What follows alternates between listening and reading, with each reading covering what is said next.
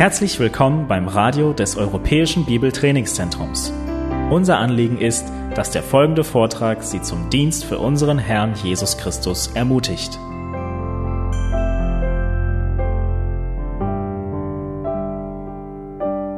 Nach 20 Jahren hier in Deutschland darf ich endlich 1. Korinther 11, die Verse 2 bis 16 auslegen.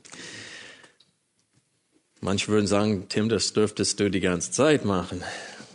Aber jetzt ist es endlich soweit.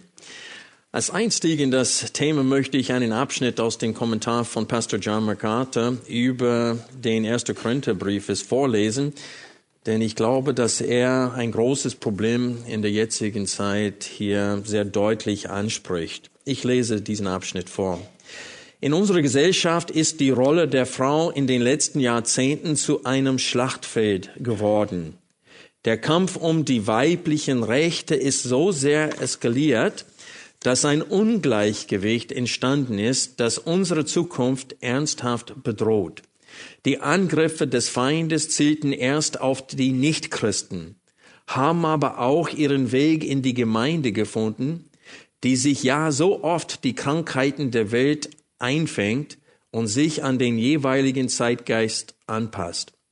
Einige Leiter und Schriftsteller sind im Namen der Christenheit sogar so weit gegangen, Prinzipien zu propagieren, die biblische Lehre, Lehren neu definieren und abändern, um dem Zeitgeist zu entsprechen.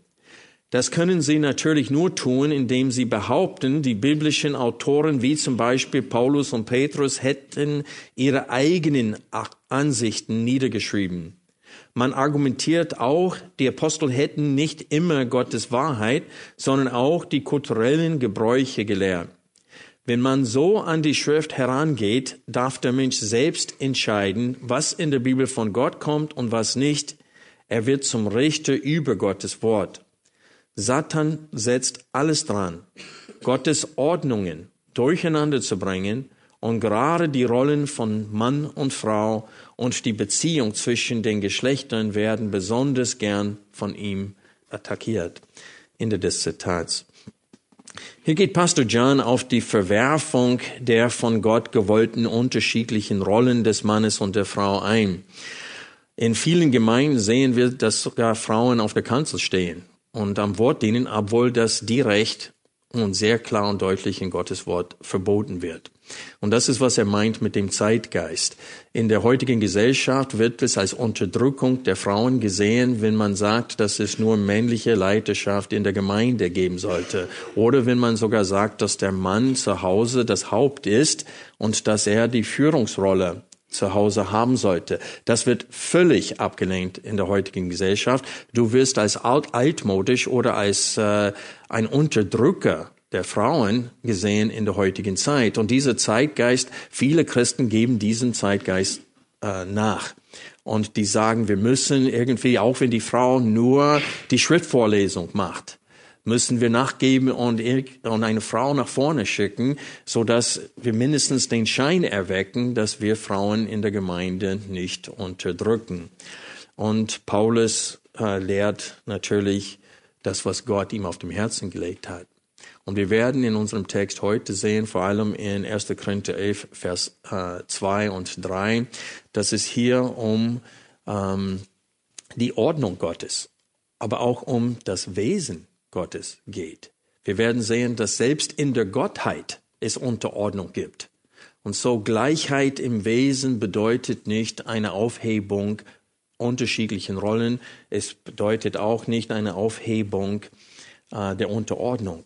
Denn selbst Jesus unterordnet sich dem Vater. Lass uns 1. Korinther 11 aufschlagen und wir lesen die Verse 2 bis 16 gemeinsam. Ich lobe euch aber, dass ihr in allem meine gedenkt und die Überlieferungen, wie ich sie euch überliefert habe, festhaltet. Ich will aber, dass ihr wisst, dass der Christus das Haupt eines jeden Mannes ist. Das Haupt der Frau aber der Mann. Des Christus Haupt aber Gott. Jeder Mann, der betet oder weissagt und dabei etwas auf dem Haupt hat, entehrt sein Haupt. Jede Frau aber, die mit unverhülltem Haupt betet oder weissagt, entehrt ihr Haupt, denn sie ist ein und dasselbe wie die Geschorene. Denn wenn eine Frau sich nicht verhüllt, so werde ihr auch das Haar abgeschnitten. Wenn es aber für eine Frau schändlich ist, dass ihr das Haar abgeschnitten oder geschoren wird, so soll sie sich verhüllen. Denn der Mann freilich soll sich das Haupt nicht verhüllen, da er Gottes Bild und Abglanz ist. Die Frau aber ist des Mannes Abglanz. Denn der Mann ist nicht von der Frau, sondern die Frau vom Mann. Denn der Mann wurde auch nicht um der Frau willen geschaffen, sondern die Frau um des Mannes willen. Darum soll die Frau eine Macht auf dem Haupt haben, um der Engel willen. Dennoch ist im Herrn weder die Frau ohne den Mann noch der Mann ohne die Frau. Denn wie die Frau vom Mann ist, so ist auch der Mann durch die Frau. Alles aber von Gott. Urteilt bei euch selbst. Ist es anständig, dass eine Frau unverhüllt zu Gott betet? Und lehrt euch nicht selbst die Natur, dass wenn ein Mann langes Haar hat, es eine Schande für ihn ist, wenn aber eine Frau langes Haar hat, es eine Ehre für sie ist? Denn das Haar ist ihr anstatt eines Schleiers gegeben. Wenn es aber jemand für gut hält, streitsüchtig zu sein, so soll er wissen, wir haben eine derartige Gewohnheit nicht, auch nicht die Gemeinden Gottes. Um das Problem oder die Frage richtig zu verstehen, das beziehungsweise die Paulus hier in diesem Abschnitt behandelt, müssen wir seinen Einstieg und auch seinen Schlusssatz besonders beachten. Ich glaube, dass wir äh, in besser verstehen können, welche Frage es ist, die Paulus hier beantwortet. Oder es kann sein, dass es keine Frage von der Gemeinde war, sondern wirklich, dass es ein aktuelles Problem war, das sie selbst nicht wahrgenommen haben, aber Paulus es von sich aus ansprechen möchte, wie auch das Problem bei dem Verhalten beim Herrn mal, das ab Vers 17 äh, behandelt wird.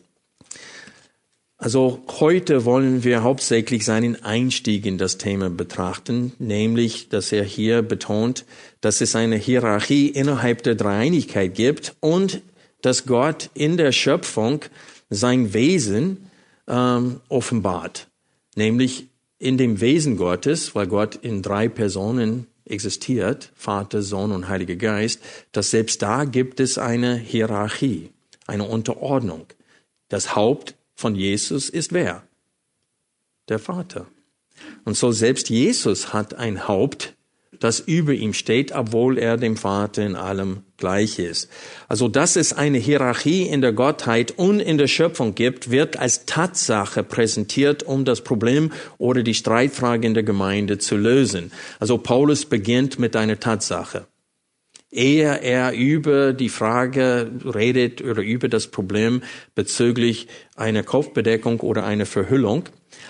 Er geht darauf ein, dass, auf diese Tatsache ein. Und da diese Tatsache der Hierarchie als wichtiger Bestandteil der Argumentation des Paulus in den Versen 7 und 9 dient, wird offenbar, dass die Tatsache des Unterschiedes zwischen der Rollen von Mann und Frau in der Gemeinde zu Korinth bewusst oder unbewusst in Frage gestellt wurde. In den Versen 7 bis 9 hatten wir gelesen, wir werden später ein bisschen genauer auf diese Verse eingehen heute. Es steht hier, denn der Mann freilich soll sich das Haupt nicht verhüllen, da er Gottes Bild und Abglanz ist. Also wenn Paulus hier vom Bild spricht, die Frau ist auch nach dem Bilde Gottes geschaffen worden, aber sie widerspiegelt äh, die Herrlichkeit Gottes indirekt, der Mann aber direkt. Und so Paulus nimmt Bezug hier auf die Schöpfungsgeschichte. Und er tut das auch noch in Vers 8, wenn er sagt, denn der Mann ist nicht von der Frau, sondern die Frau vom Mann. Und damit meint er, dass sie aus einer Rippe von, äh, von Adam geschaffen wurde. Und dann macht er es noch deutlicher in Vers 9, denn der Mann wurde auch nicht um der Frau willen geschaffen, sondern die Frau um des Mannes willen. Und wer 1. Timotheus Kapitel 2 äh, gut kennt, dann weiß man, dass Paulus eine ähnliche Beweisführung und Argumentation da führt, indem er Frauen verbietet, Männern zu unterrichten oder Autorität oder Vollmacht auszuüben über Männern. Und der sagt, denn Adam wurde zuerst geschaffen, danach Eva. Und so Paulus nimmt ganz klare Bezug in diesem Abschnitt auf die Absicht Gottes bei der Erschaffung der Welt und insbesondere bei der Erschaffung von Männern und Frauen. Und er hat sie unterschiedlich geschaffen und er hätte sie genauso schaffen können wie die Tiere. Die Tiere wurden sofort als männlich und weiblich geschaffen. Aber es gab eine Verzögerung zwischen der Erschaffung von dem Mann und der Frau. Und Paulus geht an zwei unterschiedlichen Stellen auf diese Tatsache ein. Und er sagte, dass das Gottes Absicht ist. Damit verstehen wir, dass erste Mose nicht nur Geschichte ist. Die fünf Bücher Mose beinhalten sehr viel Geschichte. Aber diese Geschichte wurde niedergeschrieben, damit wir etwas über Gottes Wesen und über den Willen Gottes äh, lernen. Und so Paulus beginnt mit dieser Tatsache und ich glaube, dass was er hier schreibt, schreibt er nicht als Lob an die Gemeinde, sondern als Korrektur. Also es geht hier nicht schlicht und einfach um die Frage, sollen Frauen mit verhülltem Kopf in die Versammlung kommen? Vielmehr wird das Denken hinter dieser Frage von Paulus widerlegt. Die Frage ist viel größer, nämlich sollen wir, da Frauen und Männer in Christus gleich sind, auch die Unterschiede im Auftreten zwischen Männern und Frauen in der Versammlung aufheben. Und so ist es eine viel größere Frage hier als nur Kopfbedeckung ja oder nein oder ob äh, Christen sich an gewisse Bräuche, solange sie innerhalb der Gesellschaft diese Bräuche übereinstimmen mit dem Wort Gottes. Die Frage ist vielmehr, ähm, da, Christ, da Frauen und Männer eins in Christus geworden sind, Sollten wir nicht in der Versammlung die Unterschiede aufheben, weil es jetzt in Christus keine Unterschiede mehr gibt? Warum betone ich das? Weil Paulus beginnt mit der Gleichheit Jesu mit dem Vater und sagt, obwohl sie dasselbe Wesen haben und beide völlig Gott sind, Jesus fügt sich dem Vater auch in allem, genau wie die Frau sich ihrem Mann in allem fügen sollte und genau wie wir Männer wie Frauen als Leib Jesu Christi uns unserem Haupt Jesus Christus in der Gemeinde in allem fügen. Und so, ich möchte, bevor wir beginnen mit der Auslegung von Vers 3 oder der, mit der Anwendung auch von Vers 3, möchte ich äh, über den Anlass des Abschnittes etwas sagen.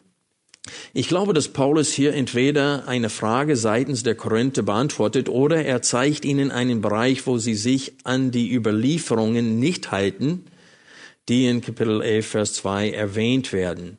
Und das Wort für Überlieferungen hier wird in der Schrift auch von Paulus negativ und positiv verwendet.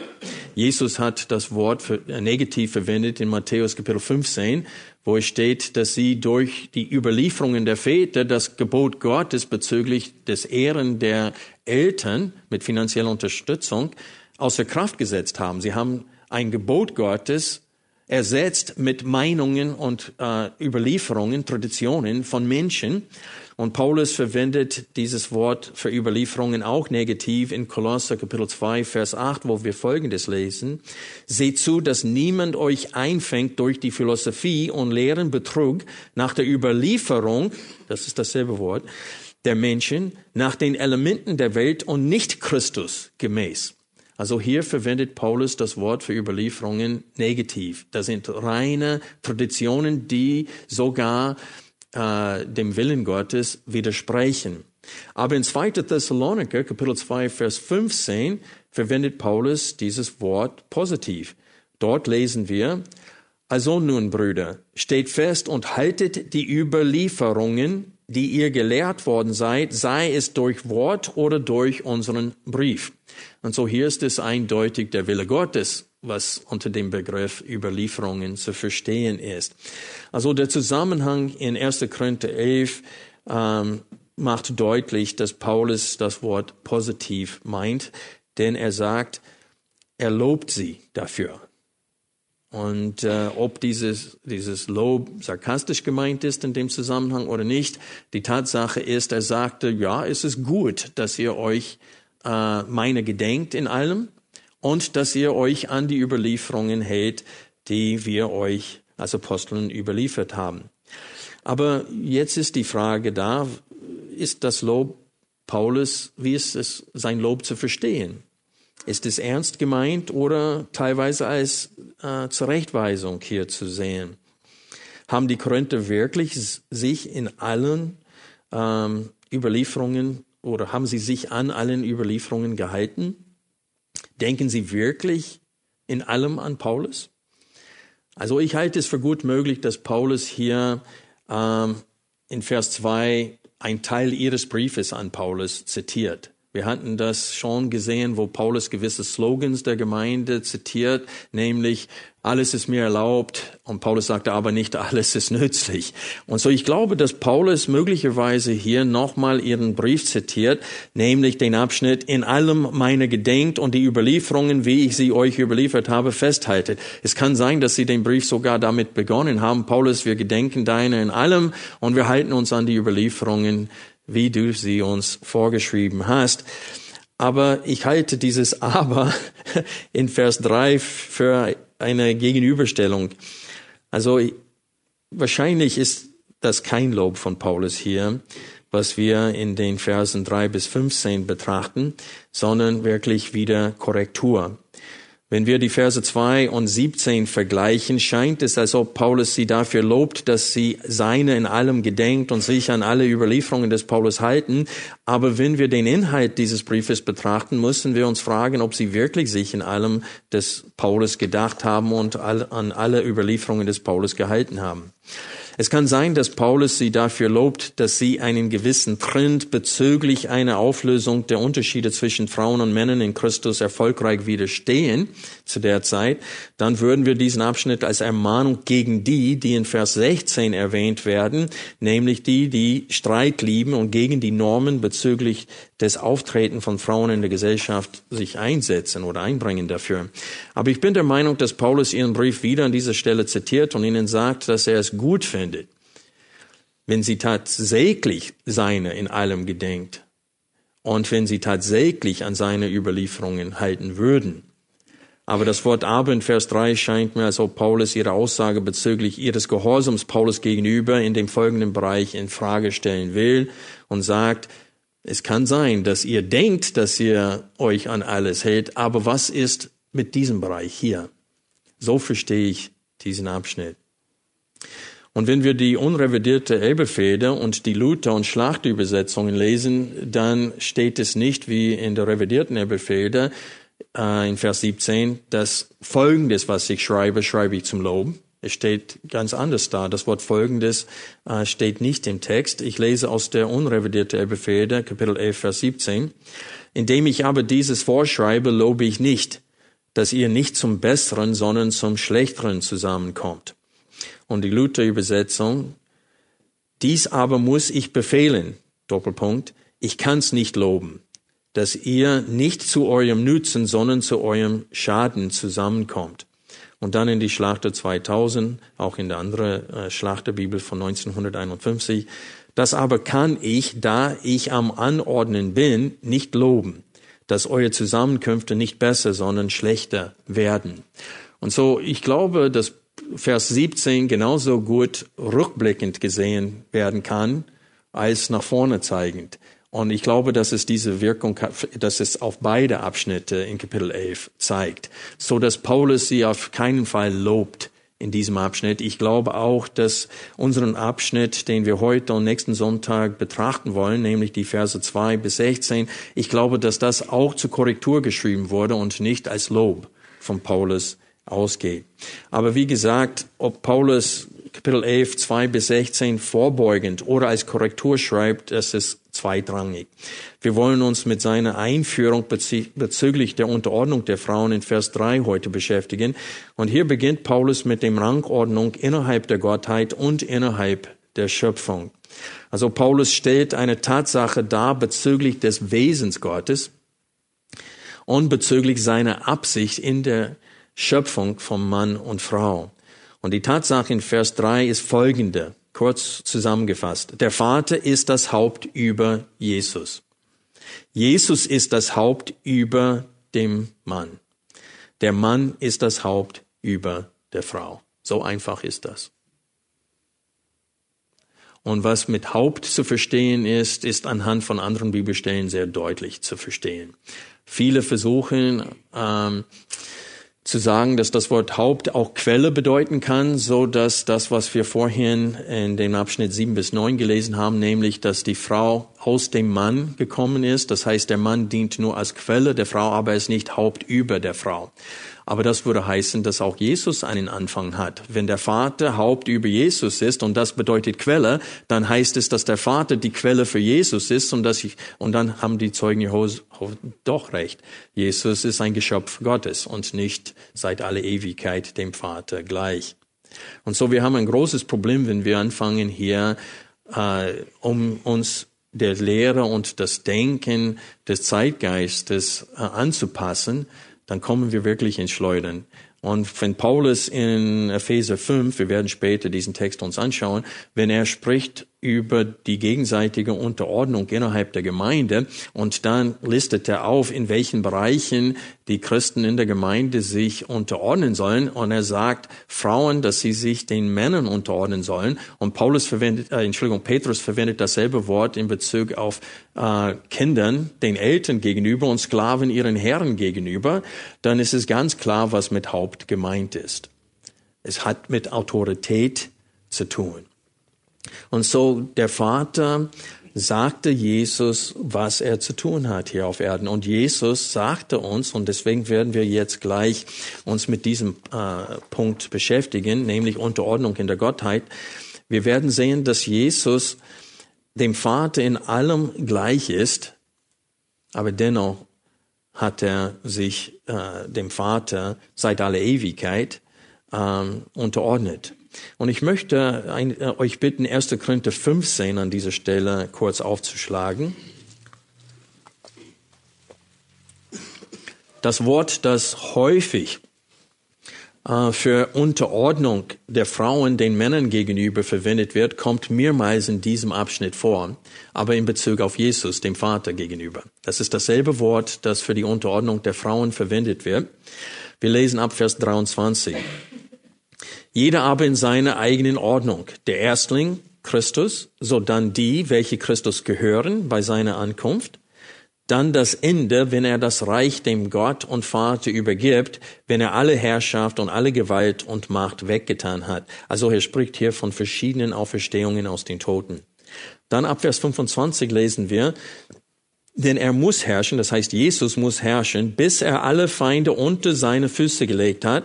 Als letzter Feind wird der Tod weggetan, denn alles hat er seinen Füßen unterworfen. Und da ist das Wort.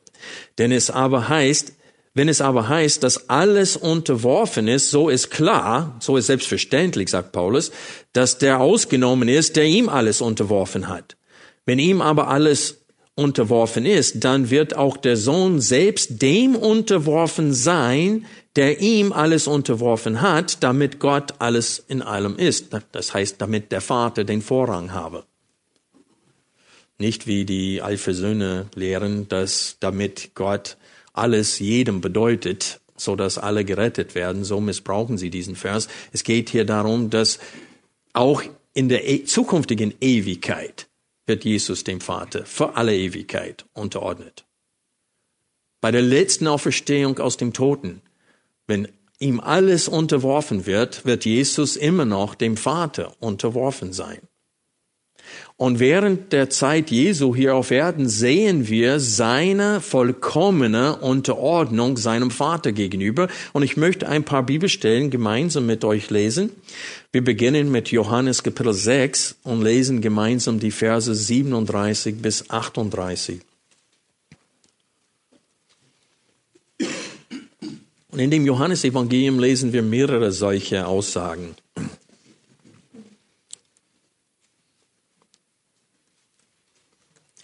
Johannes 6, Vers 37. Alles, was mir der Vater gibt, wird zu mir kommen, und wer zu mir kommt, den werde ich nicht hinausstoßen. Denn ich bin vom Himmel herabgekommen, nicht dass ich meinen Willen tue, sondern den Willen dessen, der mich gesandt hat. Und dann lesen wir in Johannes Kapitel 8, Vers 28. Da sprach Jesus zu ihnen, wenn ihr den Sohn des Menschen erhöht haben werdet, dann werdet ihr erkennen, dass ich es bin und dass ich nichts von mir selbst tue, sondern wie der Vater mich gelehrt hat, das rede ich. Also Jesus hat gesagt, ich rede nicht das, was ich denke, sondern was der Vater denkt. Ich bin dem Vater in allem untertan. Und was der Vater mir gibt zu sagen, genau das sage ich und nichts anderes. Und so wir sehen hier eine absolute Einheit zwischen Jesus und seinem Vater. Er will auch das sagen, was der Vater ihm sagt. Er will sich dem Vater in allem unterordnen. Der hält es für richtig. Obwohl er dem Vater in allem gleich ist. Also trotz Gleichheit gibt es Unterordnung in der Gottheit. Und das betone ich heute, weil Paulus es auch in 1. Korinther 11, Vers 3 betont, aber weil in der jetzigen Zeit wird es gesagt, dass wenn Frauen sich den Männern unterordnen sollen, dann heißt es, dass sie nicht so viel Wert haben wie die Männer, dass die Männer mehr Wert haben. Aber können wir das über, Jesus, äh, über den Vater bezüglich Jesus sagen? Nein. Jesus ist auch ewig wie der Vater, der ist auch allwissend. Er entscheidet selber nicht zu wissen, genau wann er äh, genau welch, an welchem Tag und zu welcher Stunde er wiederkommt für seine Gemeinde, aber das gehört dem ewigen Ratschluss der Dreieinigkeit. Sie haben sich dafür entschieden, der Heilige Geist, Jesus und der Vater, dass nur der Vater das wissen soll. Aber Jesus ist in seinen Fähigkeiten und in seinem Wesen dem Vater in allem absolut gleich. Dennoch ist er ihm untertan. Also das ist eine wertloses ein wertloses Argument gegen die Unterordnung der Frauen den Männern gegenüber, wenn man sagt, das würde heißen, dass sie weniger Wert haben. Das ist nicht der Fall. Mann und Frau sind im Bilde Gottes geschaffen worden. Die sind absolut gleich im Wert. Und wenn wir ein paar Bibelstellen später lesen, werden wir sehen, dass Gott den Ehemännern daran erinnert, dass sie ihn zum Schwie als Schwiegervater haben, wenn ihre Frauen gläubig sind. Und er sieht alles und hört alles. Und es steht, ich werde nicht mal eure Gebete erhören, wenn ihr falsch mit euren Frauen umgeht. Und so wir sehen, dass überall in der Schrift macht Gott deutlich, dass Frauen und Männer absolut gleich im Wert sind, genau wie Jesus zu dem Vater. In Philipperbrief Kapitel 2, die Verse 5 bis 8, sehen wir auch den Gehorsam Jesu Christi bis zum Tod.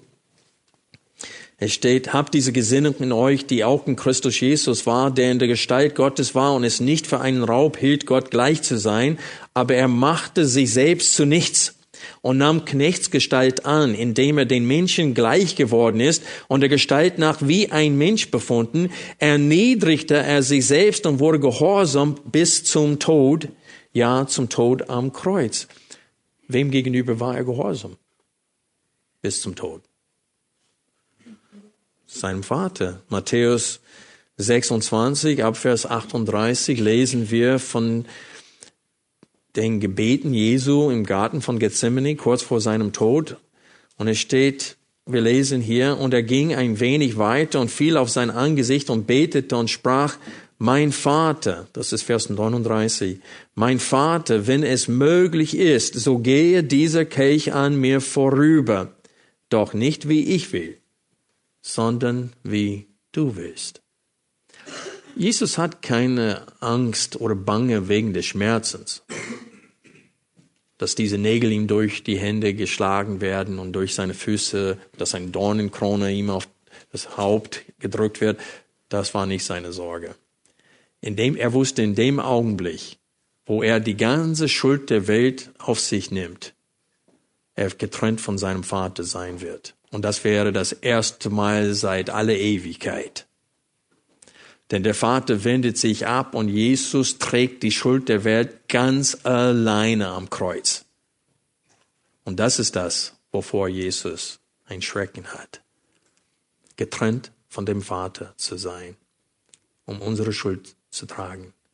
Und dennoch sagt er, nicht wie ich will, sondern wie du willst. Das ist Unterordnung. Jesus ist das Vorbild der Unterordnung, nicht nur für die Frauen. Denn wer ist das Haupt eines jeden Mannes? Jesus. Also 1. Korinther 11 gibt auch Anwendung für uns Männern, nicht für die Frauen, nicht nur für die Frauen. Auch wir müssen uns unserem Haupt unterordnen. Und Jesus ist das Haupt auch der Gemeinde, also von allen Männern und allen Frauen. Und die stehen direkt unter ihm. Und wir Männern im Auftrag Jesu Christi stehen als Haupt über der Frauen, aber Jesus steht auch als Haupt über den Frauen. Denn sie gehören zum Leib Jesu Christi. Und in Christus gibt es keinen Unterschied zwischen Mann und Frau, laut Galater 3, Vers 28. Und so ist es wichtig für uns zu verstehen, dass Jesus das Vorbild ist bezüglich der Unterordnung. Also Gleichheit im Wesen hebt die Unterordnung nicht auf, wir dürfen Galater 3, Vers 28 nicht missbrauchen, wie viele Christen es tun. Sie fegen alle Bibelstellen in 1. Petrus, in Kolosser, in Epheser, äh, in allen Briefen von Paulus, 1. Timotheus 2, 1. Korinther 11, 1. Korinther 14, die fegen alle diese Bibelstellen weg mit einem Vers von Paulus und damit stellen sie Paulus gegen Paulus. Und sie zitieren Galater 3, Vers 28, nämlich, da ist nicht Jude noch Grieche, da ist nicht Sklave noch Freier, da ist nicht Mann und Frau, denn ihr alle seid einer in Jesus Christus. Und ich glaube, dass das genau das Problem ist, das Paulus anspricht in Korinth.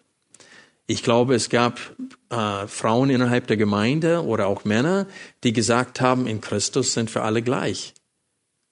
Mindestens in der Versammlung sollte es keinen Unterschied zwischen Mann und Frau. Und manche Frauen haben wahrscheinlich in der Kultur damals angefangen, sich nicht mehr zu verhüllen in der Versammlung. Und Paulus sagte, was soll das? Was soll das, dass ihr gegen die Bräuche der Gesellschaft, die nicht im Widerspruch zum Gotteswort stehen, handelt? Weil ihr meint, dass es jetzt keinen Unterschied mehr gibt zwischen Männern und Frauen. Ihr seid gleich in Christus, aber es gibt wohl doch Unterschiede. Und deswegen betont Paulus durch diesen ganzen Abschnitt diese Tatsache, dass obwohl es Gleichheit zwischen Männern und Frauen gibt, obwohl es Gleichheit zwischen Jesus und dem Vater gibt, gibt es dennoch unterschiedliche Rollen von Gott gewollt seit Schöpfung der Welt. Und so Paulus, ich glaube, dass das sehr, sehr aufschlussreich ist, dass Jesus und seine Beziehung zum Vater hier gleich zum Beginn seiner Diskussion diese Frage hineingeführt wird, weil ich kenne keine andere Stelle, wo Paulus das tut. Dass er betont, dass Jesus dem Vater unterordnet ist, dass, dass Gott das Haupt von Jesus ist. Also diese Bemerkung zum Beginn in seiner Einführung äh, zu seiner Antwort auf die Frage, äh, müssen Frauen äh, so auftreten in der Gemeinde, dass diesen Unterschied zwischen ihnen und den Männern äh, deutlich ist. Und Paulus antwortet die Frage mit Ja, das sollen sie auf jeden Fall tun.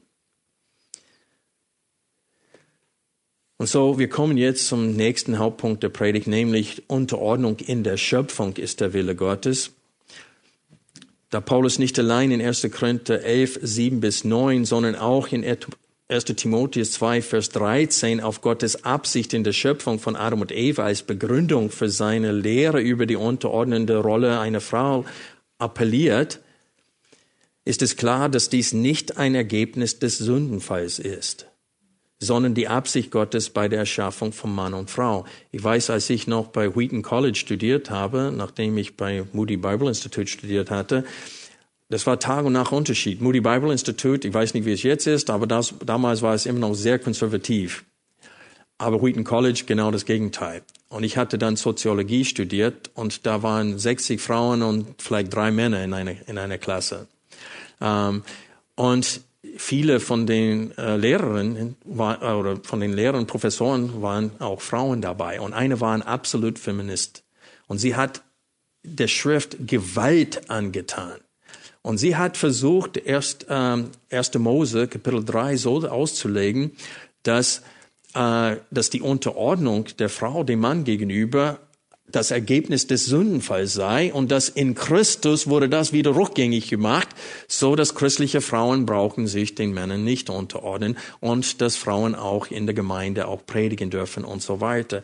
Und so wir sehen, dass, dass Christen denken sich alles möglich aus, um diese unterordnende Rolle wegzuschaffen und sie, die sind bereit sogar rumzubasteln an 1. Mose. Aber Paulus zitiert die Stellen vor dem Sündenfall als nominativ. Und er sagte, es war Gottes Absicht von Anfang an, nicht erst Plan B nach dem Sündenfall. Das ist Plan A. Also 1. Mose ist nicht allein Geschichte, sondern Lehre, während die Historiz Historizität der ersten elf Kapitel der Bibel zweifelt, greift die Grundlage für Gottes Absicht in der Schöpfung an. Man greift auch Gottes Wesen an. Das ist auch typisch von Menschen heutzutage, auch bezüglich der Entwicklungstheorie. Viele Christen sind bereit, die Schrift über Bord zu werfen und so die äh, Evolutionstheorie anzunehmen und sagen, Gott hat alles geschaffen durch äh, einen böshaften Prozess des Überlebens der, äh, sagt man, fittesten oder die stärksten. Und dann haben wir auch den Tod vor dem Sündenfall, was laut Römer 5, Vers 12 nicht möglich ist. Denn die Sünde ist in die Welt gekommen, äh, äh, der Tod ist durch die Sünde von Adam und Eva in die Welt gekommen. Es existierte nicht vorher. Und so, wir haben ein großes Problem, wenn wir anfangen, 1. Mose 1 bis 11 des modernen Denkens anzupassen, dann können wir die gleich, gleich die ganze Bibel in die Mülltonne werfen. Wirklich. Es ist so. Das ist kein echter Glaube. Guck mal, wie oft Paulus appelliert bezüglich äh, der Unterordnung von Frauen den Männern gegenüber auf 1. Mose. In Römer 5 appelliert er auch zu 1. Mose. Also überall äh, begründet Paulus seine Beweisführung und seine Argumentation für wichtige Wahrheiten. Er begründet sie in 1. Mose. Und ich möchte das mit euch kurz betrachten. Wir hatten schon gesehen in 1. Korinther 11, dass er das tut in den Versen 7 bis 9, wo er sagt, denn der Mann ist nicht von der Frau, sondern die Frau vom Mann, denn der Mann wurde auch nicht um der Frau willen geschaffen, sondern die Frau um des Mannes willen. Und damit will er betonen, dass sie, dass Gott ihm eine Gehilfin geschaffen hat. Sie konkurriert nicht mit dem Mann, sondern sie steht an seiner Seite und dient mit ihm und unterstützt ihn. Sie hat eine unterstützende Rolle, nicht eine konkurrierende Rolle. Und wir wissen laut 1. Äh, Mose 3, dass sie große Schwierigkeiten jetzt haben wird nach dem Sündenfall, diese Rolle und diese Funktion zu erfüllen. Das ist ein Ergebnis des Sündenfalls, dass jetzt will sie über den Mann herrschen. Und deswegen gibt es so viele Ermahnungen an die Frauen, wahrzunehmen, was der Wille Gottes für ihr Leben ist. Wir leben auch in einer Zeit, wo viele Männer wollen, dass ihre Frauen auch arbeiten. Aber in Titus steht jetzt, sie soll zu Hause beschäftigt sein. Aus Not kann man das überleben, aber öfters ist es nur aus Gier oder weil die Frau fühlt sich unerfüllt, zu Hause zu bleiben. Und so ich möchte die Bibelstellen jetzt mit euch durchgehen, die, äh, wo Paulus Bezug nimmt auf die Schöpfungsordnung bei der Unterordnung von Frauen und Männern. Hier haben wir es gesehen in 1. Korinther 11, nächsten Sonntag noch genauer, so wie der Herr es will. Jetzt möchte ich euch bitten, 1. Timotheus Kapitel 2 aufzuschlagen.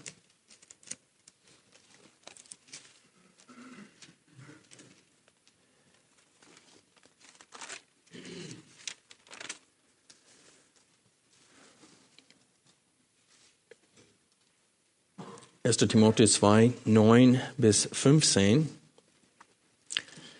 Ebenso, dass auch die Frauen sich in würdiger Haltung mit Schamhaftigkeit und Sittsamkeit schmücken. Hier geht es wieder um das äußerliche Erscheinungsbild der Frauen, wie in 1. Korinther 11.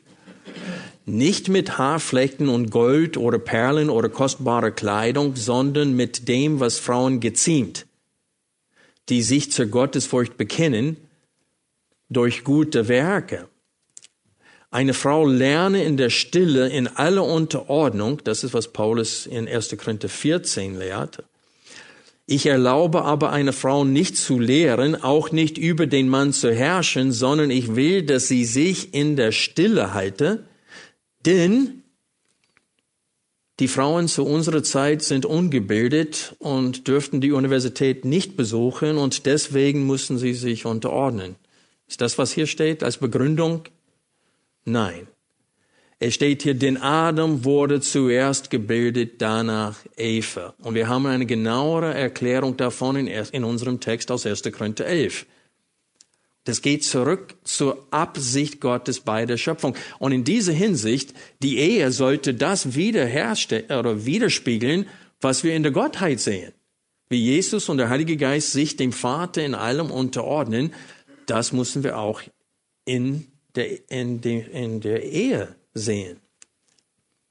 Aber nicht nur in der Ehe, sondern in der Gemeinde. Und es sollte in der Gesellschaft so sein. Jesaja tadelt mit Israel. Und am Anfang von Jesaja sagte er, als Gericht Gottes werdet ihr von Junglingen und Frauen beherrscht. Das heißt, die Regierung wird bestehen aus junge, junge Leute und Frauen. Und das als Strafe Gottes. Und so wir sehen, dass Gott hat es nie vorgehabt, dass Frauen eine leitende Rolle haben, auch nicht in der Regierung, auch nicht zu Hause, auch nicht in der Gemeinde, auch nicht auf der Arbeit. Es ist leider aber eine Tatsache in der Welt. Aber in der Gemeinde Jesu Christi, wer ist das Haupt und wer hat das Sagen? Jesus Christus, oder wer sollte das Sagen mindestens haben? Das ist Jesus Christus. Und er will Ordnung in der Gemeinde sehen, die Gott selbst verordnet hat. Und so wir sehen dass hier selbst in 1 Timotheus 2 Paulus appelliert zu der Schöpfungsgeschichte und es sind noch zwei weitere Bezüge, Bezugnahmen auf 1. Mose äh, 1 bis 3. Wenn wir hier weiterlesen, es spricht von Schmerzen bei Kindergebären ähm, und dass die Frauen gerettet werden. Ich glaube, er meint von diesem Wunsch über den Mann zu herrschen durch diesen Schmerzen.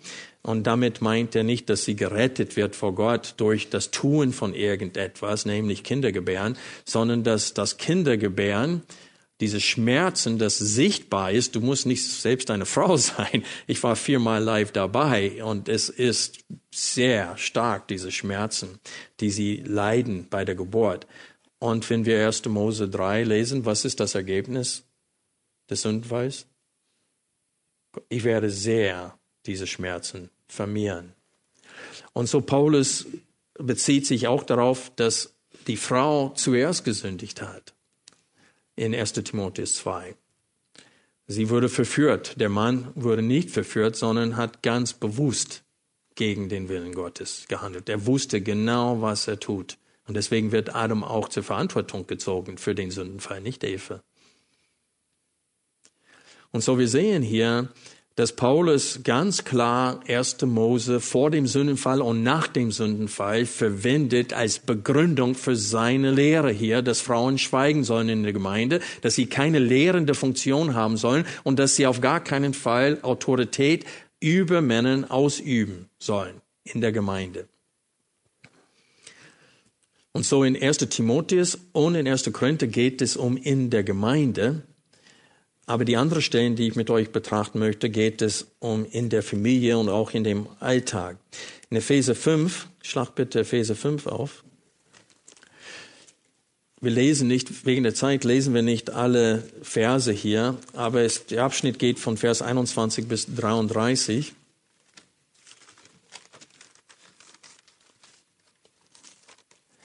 Und hier verwendet Paulus dasselbe Wort für Unterordnung bezüglich der Frauen. 5.21 sagt er, ordnet euch einander unter in der Furcht Christi und viele sagen, das siehst du, es sollte gegenseitige Unterordnung. Aber wie soll das bei Kindern sein? Sollen die Eltern sich gegenseitig den Kindern auch unterordnen? Ähm, das ist nicht, was hier mit gemeint ist. Paulus verwendet hier an dieser Stelle ein anderes Wort für die Unterordnung der Kinder, nämlich das Wort für Gehorchen. Aber Petrus verwendet dasselbe Wort, das in Vers 21 verwendet wird, für Sklaven, für Kinder, für Frauen, für Männer der Regierung gegenüber. Er benutzt ständig, konstant dasselbe Wort komplett durch. Und so wir sehen hier, dass das nicht die Absicht des Paulus ist, zu sagen, dass Männer sich auch den Frauen unterordnen sollen und dass Kinder, dass Eltern sich auch den Kindern unterordnen sollen und dass Sklaven auch, dass die äh, Herren der Sklaven sich auch den Sklaven unterordnen sollen. Das ist nicht von Paulus gemeint hier. Das ist ein lächerlicher Versuch, ähm, die klare Lehre hier äh, aufzuheben. Wir lesen weiter, die Frauen den eigenen Männern als dem Herrn. Das heißt, wie sie sich dem Herrn Jesus unterordnen würden.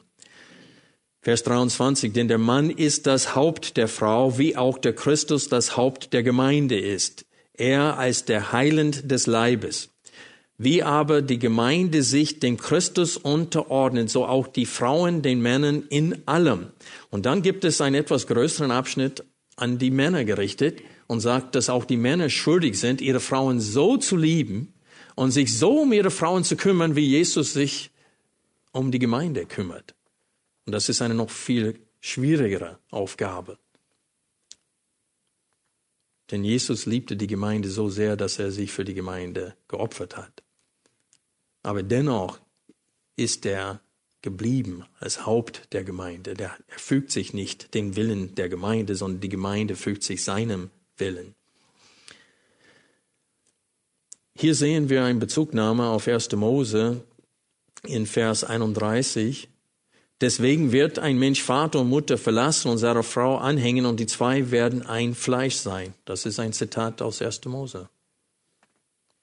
Und so, wir sehen, dass Paulus immer wieder seine Lehre begründet in der Schrift und in der Absicht Gottes und nicht sagt, dass das hat mit der Kultur zu tun, das hat mit Bräuche zu tun, das hat mit Sitten zu tun, das hat mit Zeiten zu tun, sondern das ist zeitlos.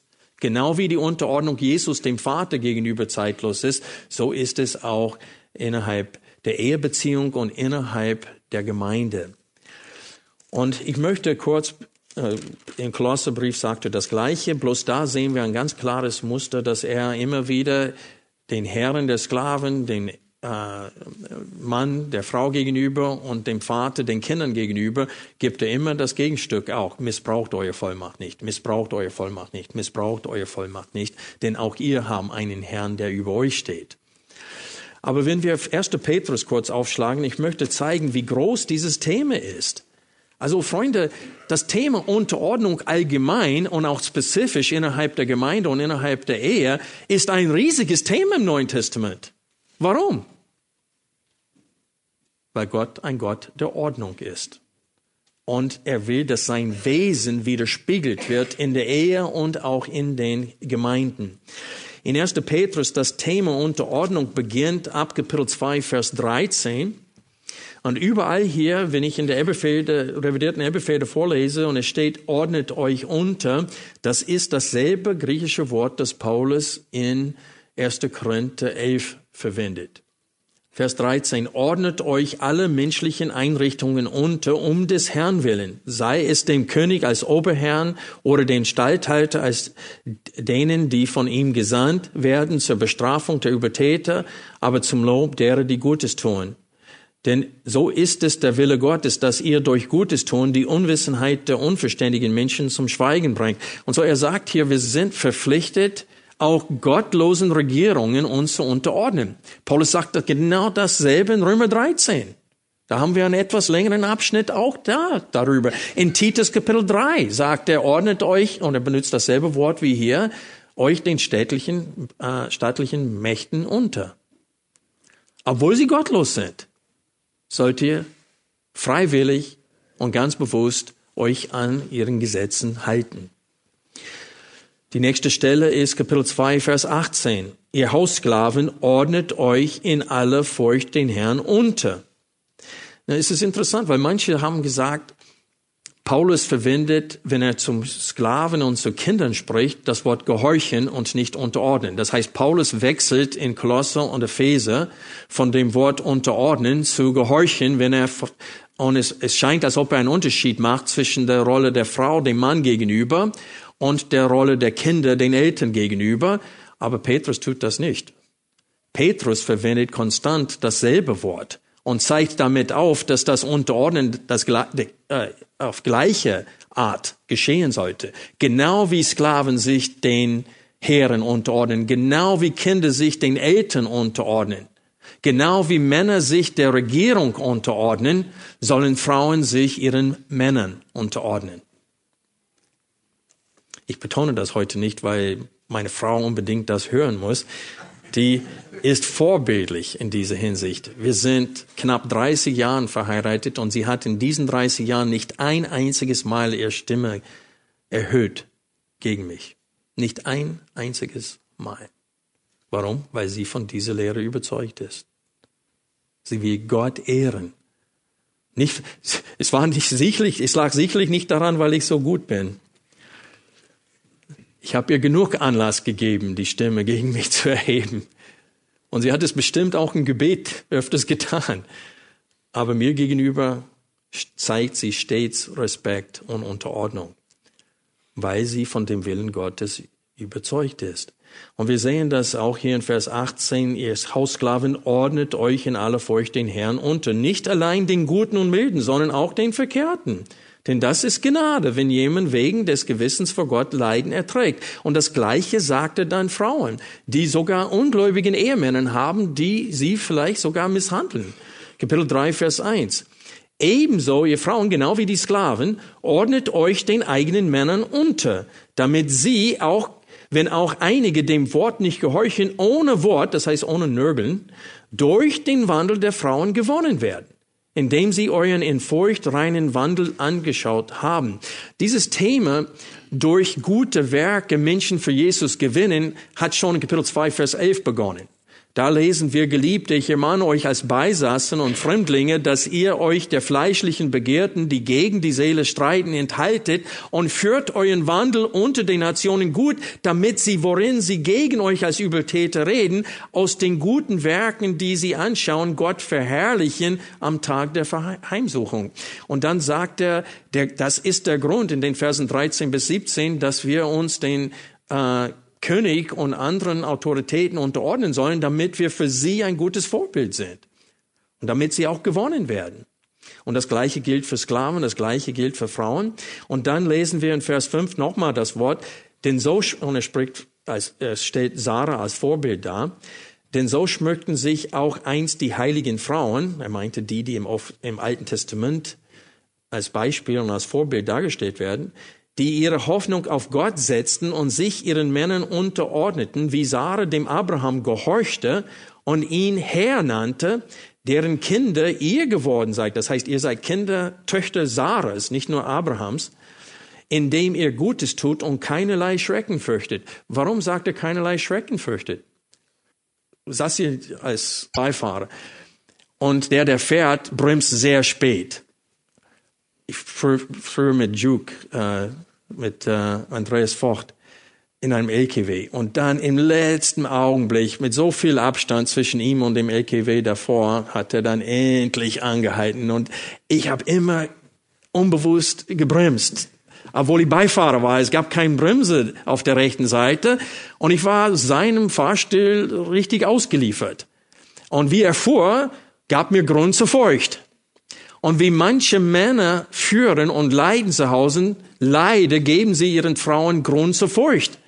Die geben Geld aus für nichtigen Dingen und die Finanzen der Familie ist immer äh, wirklich auf der Grenze, weil sie müssen den neuesten Handy haben und, und so weiter.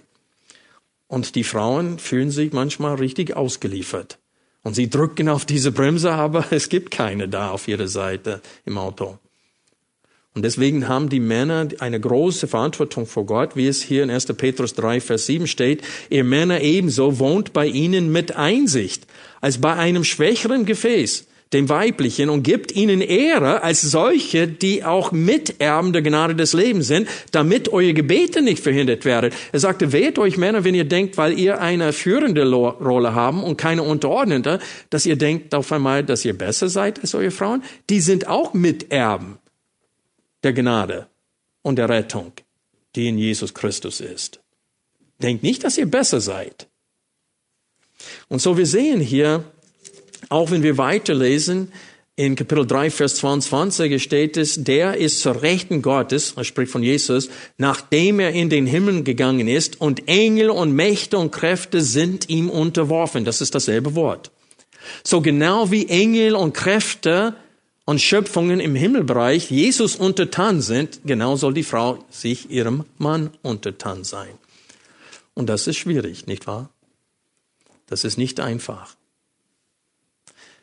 Eine Frau sagte einmal, ja, wenn mein Mann richtig das für mich leicht machen würde, indem er wirklich so ein Vorbild für mich wäre, dann, dann wäre das schön. Dann, dann hätte ich kein Problem, mich ihm zu unterordnen. Well, als Leib Jesu Christi, wer ist unser Bräutigam? Wer ist unser Ehemann? Jesus. Ist der nicht vollkommen? Macht er nicht alles richtig? Haben wir ein Problem, uns täglich ihm zu unterordnen? Ja. Obwohl wir einen vollkommenen Haupt über uns haben, tun wir uns schwer mit dem Thema der Unterordnung. Ich finde es schwer, manchmal 30 zu fahren. Muss ich ehrlich sagen. Ich frage mich, warum steht das Schild da? Ich weiß auf der Tangente Richtung VW, ich fuhr da und da kann man locker 100 fahren und da gucke ich, 50er Schild. Ich sage, was soll das denn sein? Und dann paar hundert Meter später steht ein Naturschutzschild und dann darunter steht deshalb 50. Weil Sie wissen, alle fragen sich, weshalb 50? Und da steht deshalb 50. Wir verstehen nicht immer den Sinn. Und manchmal gibt es ehrlich gesagt keinen Sinn für die Gesetze der Regierung. Ich ärgere mich immer wieder neu über diese, wie heißt das, diese Steuer für diese Rundfunk. Das ist wirklich, das ist wirklich fragwürdig. Aber wir unterordnen uns, nicht wahr? Also zusammengefasst heute, Gleichheit im Wesen und Wert hebt das Wesen und die Absicht Gottes nicht auf. Das ist der Schwerpunkt der heutigen Predigt. Denn selbst Jesus, der auch Gott ist, der ist seinem Vater untertan. Und da Paulus auf die Unterordnung Jesu dem Vater gegenüber in seiner Einführung zu dem Thema hier in 1. Korinther 11, 3 bis 15 eingeht, gehe ich davon aus, dass, dass das Thema Gleichheit zwischen Männern und Frauen in Christus ein wichtiger Bestandteil dieser Frage ist. Wenn die Frauen sowieso den Männern in allem gleich sind in Christus, Warum müssen sie weiterhin äußerlich ähm, etwas tragen oder sich äh, ihr Auftreten anpassen, so dass diesen Unterschied zwischen Mann und Frau immer noch deutlich zu sehen ist? Und ich glaube, dass Paulus uns Gründe dafür gibt. Und so wie der Herr es will, das ist das Thema für nächsten Sonntag. Denn einige Fragen bleiben uns noch aus. Nämlich, müssen Frauen auch heute ein Zeichen der Autorität des äh, Mannes auf dem Haupt tragen. Manche fragen sich auch, ob es nicht zwei Zeichen der Autorität gibt. Zusätzlich zum Kopftuch auch oder eine Verhüllung äh, auch langes Haar. Und manche fragen sich, ist, dreht sich hier im Text um eine Verhüllung oder um ein Kopftuch? reicht ein Hut oder muss es eine Verhüllung sein, anstatt eines äh, Kopftuches. Manche fragen sich, ähm, ob langes Haar an der Stelle eines Kopftuches oder Schleiers zu sehen ist, anhand von Vers 15. Und manche fragen sich, wie eine Frau innerhalb der Versammlung weissagen kann, wenn in Kapitel 14 sagt Paulus, es ist verboten. Die Frage habe ich auch immer noch. Uh, so, so wie der Herr es will, wollen wir uns mit diesen Fragen äh, auseinandersetzen nächsten Sonntag, aber als Anwendung.